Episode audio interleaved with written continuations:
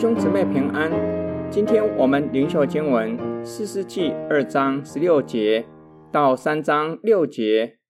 耶和华兴起了士师，士师就拯救他们脱离抢掠他们的人的手，但他们连士师也不听从，竟与别的神行了奸淫，敬拜他们。他们迅速偏离了他们列祖所行，听从耶和华命令的道路，他们没有照样行。耶和华为他们兴起士师的时候，耶和华就与那士师同在。那士师在世的日子，耶和华总是拯救他们脱离仇敌的手，因为他们在压迫和苦害他们的人底下发出哀声，耶和华就怜悯他们。可是士师死了以后，他们就转而行恶，比他们的列祖更厉害，去听从别的神，侍奉和敬拜他们，总不放弃他们的恶行和顽梗的行径。于是耶和华的怒气向以色列人发作，说：因为这国的人违背我吩咐他们列祖的约，不听从我的话，因此约书亚死后，仍剩下来的列国，我也不再从他们面前赶走。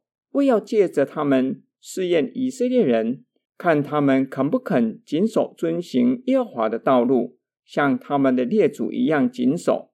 这样，耶和华留下这些国的民，不迅速把他们赶走，也不把他们交在约书亚手里。这些国的人是耶和华留下来的，为要借着他们来试验以色列人，就是没有经验过迦南任何征战的人。好使以色列人的后代，那些以前没有经历过这些战争的人，知道学习征战。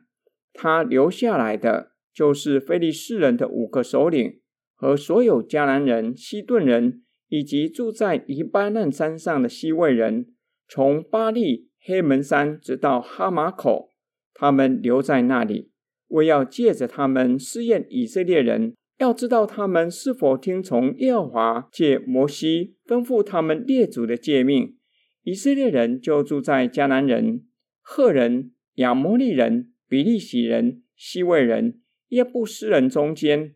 他们娶他们的女儿做妻子，也把自己的女儿嫁给他们的儿子，并且侍奉他们的神。本段经文是四师记主要的序言，简要的讲述四师时期。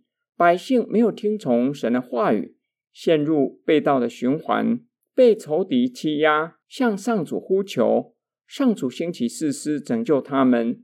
上主与士师同在，士师就拯救他们脱离抢掠者的手。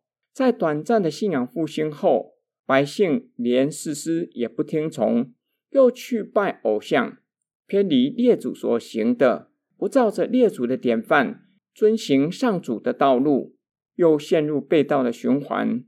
百姓在压迫和苦害他们的人手下发出哀声，上主就怜悯他们。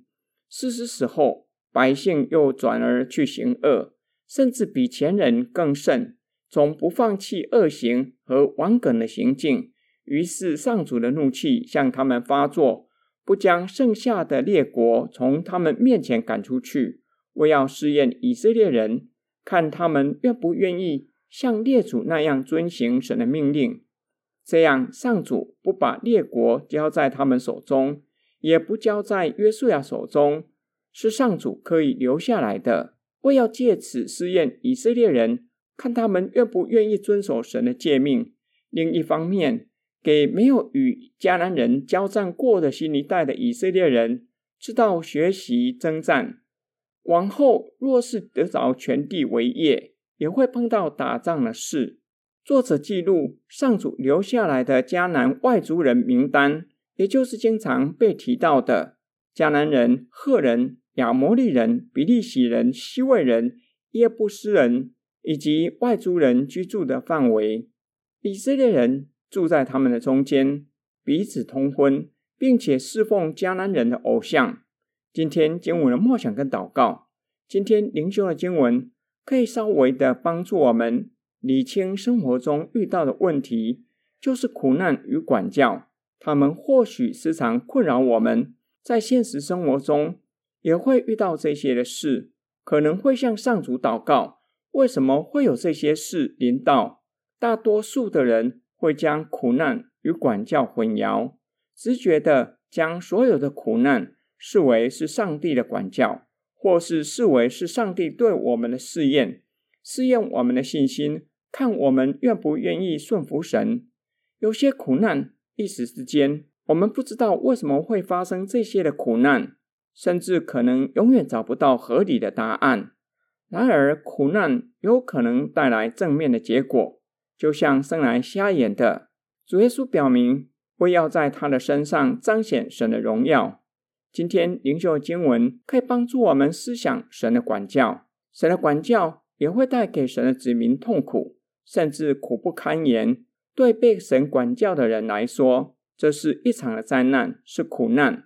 今天的经文清楚地说明，上帝不把外族人赶出去，甚至让那些外族人压迫。和苦害以色列人，因为以色列人悖逆神，不遵守与神所立的约，他们就要承受上帝的管教。神就借着外族人管教他们。上帝的管教总是具有目的，就是要借此让神的子民回转，甘心乐意侍奉神，借此扭转我们错误的神观和侍奉观。我们可以想一想，我们对苦难。神的管教的看法合乎圣经的教导吗？还是属于异教因果报应论？当我们经历神的管教，有没有让我们更认识神和他的旨意，并且愿意顺服神？我们一起来祷告：爱我们的天父上帝，你是公义的神，也是满有怜悯的神。